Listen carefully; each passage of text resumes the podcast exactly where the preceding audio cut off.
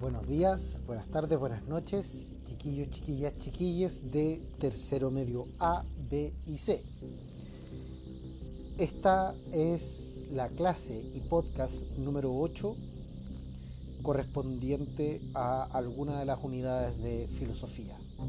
En realidad ya no nos estamos eh, guiando por las unidades de filosofía, sino que más nos estamos guiando por temáticas que se adecúan a los distintos objetivos de aprendizaje de la asignatura. En este caso, el objetivo de aprendizaje sigue siendo describir las características del quehacer filosófico, considerando el problema de su origen y sentido e identificando algunas de sus grandes preguntas y respuestas. Y el tema que nos convoca hoy es el tema de la angustia. Y hay varias preguntas que se nos producen, ¿cierto? Que nos vienen a la cabeza. La angustia. La angustia es algo, algo que, padecemos, algo que nos sucede, algo que probablemente nos ha sucedido a todos nosotros, a todos ustedes, algo de lo que nadie puede decir que no ha sufrido. Eh, y la, pregunta fundamental, o una de las preguntas fundamentales es, bueno, ¿por qué consideramos que la angustia es un sufrimiento? Y la otra pregunta que me imagino que ustedes se podrían estar haciendo en este momento es ¿por qué se puede considerar que la angustia eh, puede ser tratada por la filosofía? Y es que efectivamente la angustia es un acontecimiento filosófico en nuestras vidas. ¿Ya? Vamos a hacer un análisis bastante acotado de la angustia y a partir de ese análisis vamos a eh, plantear una labor, una tarea, una misión para cada uno, para cada uno, une y una de ustedes, en la que deben comentar y dar testimonio de las preguntas y reflexiones que se han planteado en los momentos de angustia. ¿Cómo viven ustedes sus angustias? ¿Ya? Eh, y bueno, ¿nos hemos sentido angustiados, angustiadas? ¿Qué se siente en la angustia? ¿Qué pensamos en la angustia? ¿Qué relación existe entre la filosofía y la angustia? ¿Por qué es tan importante la angustia para la filosofía? Son algunas de las preguntas que quizás tengan respuesta en este podcast. Así que bienvenidos a la clase número 8, ya con su profesor Matías Reyes. Un abrazo chiquillos, chiquillas, chiquilles y damos comienzo a esta divagación de problemáticas filosóficas.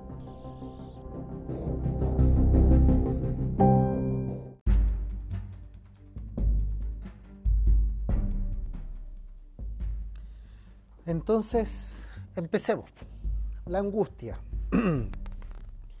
La angustia de partida nos, nos invita a hablar de nosotros mismos y nos convoca a hablar con nosotros mismos en momentos determinados de nuestra vida.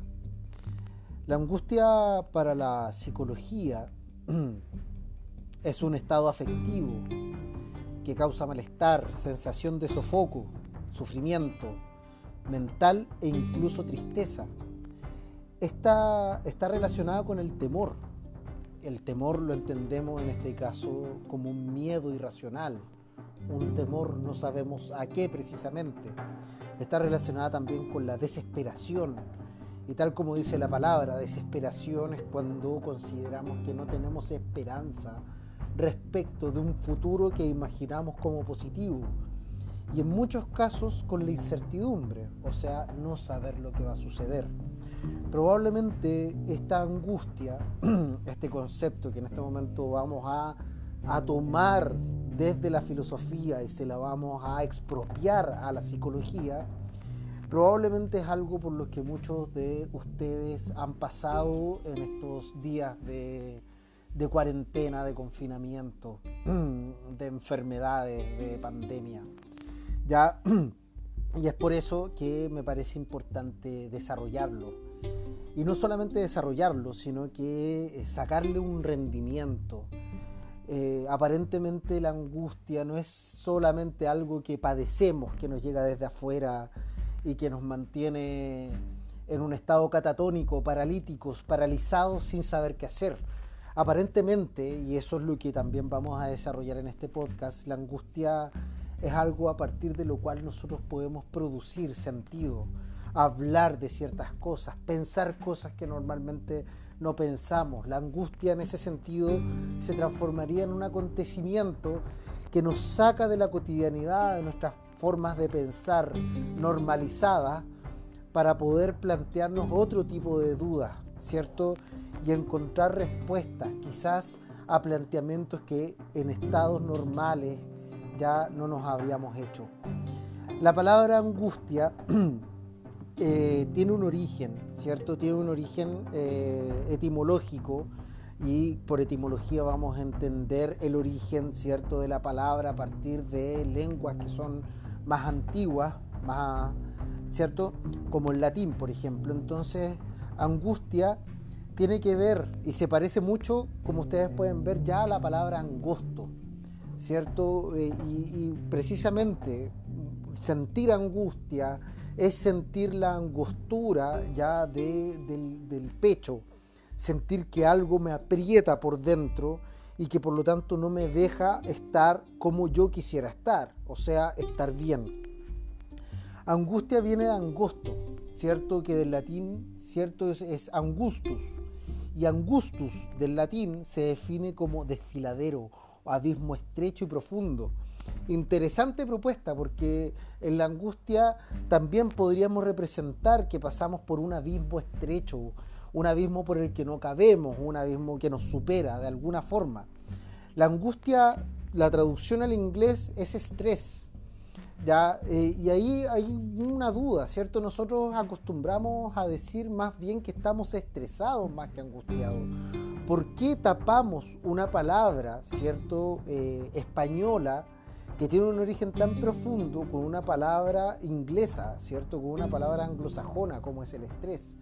Nosotros cuando estamos saturados por alguna situación que nos excede, por lo general decimos estoy estresado. Ustedes en este momento probablemente, si es que escuchan este podcast previo a las vacaciones, eh, van a decirme que están estresados con los trabajos pendientes o con las notas que se van a sacar. Pero en realidad lo que sienten, si lo llevamos a un término más original, más originario, digamos, es angustia. Eh, ¿Por qué acostumbramos a hablar de nuestro estrés y no utilizamos la palabra angustia? Y aparentemente podría ser, por ejemplo, porque estamos tratando de aliviar la palabra. El estrés para nosotros es bastante más cotidiano que la angustia. La angustia tiende a utilizarse más para los casos de las adicciones y los síndromes de abstinencia que se producen cada vez que uno, ¿cierto?, no puede obtener aquella droga que lo hizo adicto. Y ahí está el término angurri. ¿ya? Eh, Darío Stanriver, como los, les puse en el PowerPoint que tienen, que ojalá ya hayan visto como indico en las instrucciones de la guía. Darío Stanriver dice en sus propias palabras, como dice Kierkegaard, toda elección implica una angustia, porque elegís una entre infinitas o que no elegís. O sea, siempre elegís mal, porque el infinito termina siendo superior a esa única elección que al final te arrepentís. Ahí Darío Stanriver, un divulgador argentino de la filosofía, va a citar a Kierkegaard, que es uno de los filósofos más importantes que va a plantear un concepto de la angustia. De hecho, tiene un libro que se llama El concepto de la angustia. Kierkegaard eh, Kierkegaard va a plantear la angustia como una forma de, tomar distancia respecto de algo. Y cada vez que uno toma distancia respecto de algo, y no me refiero necesariamente a la distancia física, sino que a la distancia mental respecto de algo, esa distancia se llama reflexión. Por lo tanto, podríamos plantear que la angustia es un momento reflexivo que te permite tomar distancia reflexiva respecto de algo que me preocupa. Ahora, Darío Stanriver, citando a Kierkegaard, nos va a presentar la angustia como un problema de la elección. Y eso es lo que se va a tomar, lo que va a tomar la filosofía de la angustia para sacarle un rendimiento. La angustia se presenta precisamente ante la posibilidad que tenemos de elegir. Siempre que podemos elegir, nos vienen con la ilusión de que son dos o tres opciones, cuando en realidad las opciones son infinitas. Si lo pensamos, cada decisión que tomamos es una decisión entre infinitas posibilidades de decisiones. ¿ya? Por lo tanto, si pensamos en esas infinitas posibilidades de decisiones, siempre nuestra decisión va a ser quizás no la mejor. ¿Cómo va a ser nuestra decisión la mejor entre infinitas posibilidades que no decidimos? ¿Ya? Y ahí ya empieza la angustia, ¿cierto? Uno no decide sin pensar, decide pensando. Y ese pensamiento de aquella persona que decide hacer algo en vez de otra cosa, también debe pensar en la responsabilidad, ¿cierto? De las consecuencias que trae una decisión por sobre otra decisión. Y ahí está, ¿cierto? Para Kierkegaard, la angustia es una instancia reflexiva que toma distancia respecto de objetos, una distancia reflexiva que me permite leer una situación más allá del pensamiento cotidiano que tengo día a día. Me torna en una situación, cierto, sentimental y afectiva distinta. Por lo tanto, quizás la lucha no es por salir de la angustia, la lucha es por entender qué me angustia y por qué. ¿Ya? Hay otro filósofo, Jean-Paul Sartre, existencialista, que va a plantear que la angustia es una condición humana producida por la condición de libertad. Jean-Paul Sartre era un ateo. ¿Qué quiere decir? Que fuese ateo es que no creía en la existencia y afirmaba la inexistencia de Dios. No es que no creyera en Dios, sino que afirmaba la inexistencia de Dios. ¿Y cuál es la potencia de afirmar la inexistencia de Dios? Es que eh, si Dios no existe, entonces nadie nos creó. Y si nadie nos creó, significa que los seres humanos fuimos arrojados al mundo. Y no solo eso, si no existe Dios, entonces no hay nadie que nos haya dado una finalidad para estar en el mundo. Nuestra existencia, si no existe Dios, no tiene ningún sentido. Por lo tanto, fuimos arrojados al mundo como fuimos arrojados a alguna especie de vacío. Y este vacío ya no es llenado por un destino que debamos cumplir, sino que es llenado por las elecciones que debemos tomar. Esas, esas elecciones que debemos tomar se llaman libertad. Jean-Paul Sartre va a decir que nosotros estamos condenados a ser libres. No va a tomar la libertad ¿cierto?, como un aspecto positivo de la existencia humana, sino que va a tomar la libertad como una condena. ¿Y por qué la libertad va a ser una condena? Porque no podemos sino elegir lo que somos en cada momento. Y esa elección de lo que somos en cada momento se debe confrontar con muchas otras posibilidades. Cada vez que nosotros ya tomamos una elección, en el pasado quedaron las distintas posibilidades que ya no elegí. Y esas posibilidades que ya no elegí, de las que ya no me puedo hacer cargo, probablemente pudieron haber sido mejores que la elección que tomé. Estamos condenados a ser libres y esa condena nos produce angustia, porque ante cada una de las consecuencias de nuestras elecciones debemos, hacernos cargo, responsables. Cada vez que elegimos algo, estamos no solamente eligiendo por nosotros, sino que inevitablemente estamos eligiendo a la misma humanidad. ¿cierto?, que nos rodea. ¿Por qué? Porque si elegimos algo, esperamos también que los demás elijan algo parecido a lo que elegimos nosotros. Eso se llama imperativo categórico. Más allá de eso, la angustia se produce precisamente por la posibilidad que tenemos de elegir. ¿Ya? Entonces la pregunta es, ¿qué pensamos cuando estamos angustiados? ¿Qué piensan ustedes cuando están angustiados? ¿Cierto? ¿Qué les pasa por la cabeza? ¿Ante qué elecciones se han angustiado? ¿Qué pensamientos angustiosos o desde la angustia han tenido durante esta cuarentena? Hay un cuadro famoso, les pongo, se los pongo en el PowerPoint también, que se llama El Grito, de Edvard Munch. Edvard Munch es un pintor eh, noruego del siglo XIX que va a ser un cuadro bastante, bastante interesante y bastante perturbador también, en el que vemos una especie de, ser asexuado, un andrógino, eh, un homúnculo, pensando, ¿cierto? Y, agarrándose la cabeza, probablemente gritando. Además el cuadro, vemos, esto es un cuadro que es como de las primeras, de las primeras, valga la redundancia, expresiones del movimiento expresionista. Que el, el expresionismo trataba de pintar la realidad tal y como se presentaba ante nuestros ojos. Entonces vemos acá a un ser humano angustiado, y además vemos unos colores que empiezan a distinguirse, ¿cierto? Y a indistinguirse con los distintos contornos de los objetos que rodean a este ser humano, ¿cierto?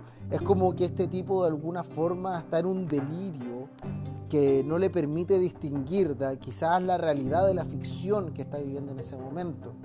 Pero vamos a la, eh, a la frase de Edward Munch. ¿Cierto? Al testimonio de Edward Munch que hizo que hiciera este cuadro, ¿cierto? Edward Munch, ante el grito de Munch, que así se le llama a este cuadro, dice, iba por la calle con dos amigos cuando el sol se puso. De repente el cielo se tornó rojo, sangre, y percibí un estremecimiento de tristeza, un dolor desgarrador en el pecho, Lenguas de fuego como sangre cubrían el fiordo negro y azulado y la ciudad. Mis amigos siguieron andando y yo me quedé allí, temblando de miedo, y oí que un grito interminable atravesaba la naturaleza. Qué mejor descripción y representación de la angustia. Eso es lo que espero de ustedes, chiquillos, chiquillas, chiquilles. Quiero que de aquí a la próxima semana se pongan a pensar, no, no espero que lleguen a estados de angustia, sino que espero que se pongan a pensar en alguna situación angustiosa de la que ustedes puedan sacar un provecho escritural. ¿Qué quiere decir eso? Quiero que me digan qué pensaron cuando estuvieron angustiados o angustiadas, o qué pensarían en, la en el futuro de su angustia. Quiero que hagan un texto en primera persona Ahora, esto no se los pido de esta semana a la otra, eso es algo que les voy a pedir la próxima semana y probablemente va a ser un trabajo que les voy a pedir que me entreguen de vuelta de vacaciones de invierno, ya de vuelta de este receso, de este receso respecto de clase en que no va a haber material. De vuelta les voy a pedir este material y obviamente les voy a enviar una guía con eh, las distintas indicadores de evaluación. Ya, eso, chiquillos, chiquillas, chiquilles, angustiades. Espero que esta clase les sirva para reflexionar acerca de sus propias emociones y acerca de lo que piensan cada vez que una emoción va más allá de sus propias intenciones, cada vez que tengan una sensación que les excede. Espero que al mismo tiempo logren reflexionar desde esa emoción, desde esa afectividad, para poder, para poder producir dudas y pensamientos distintos a los pensamientos cotidianos que tenemos normalmente. Un abrazo para todas, para todos y para todos. Espero que estén muy bien.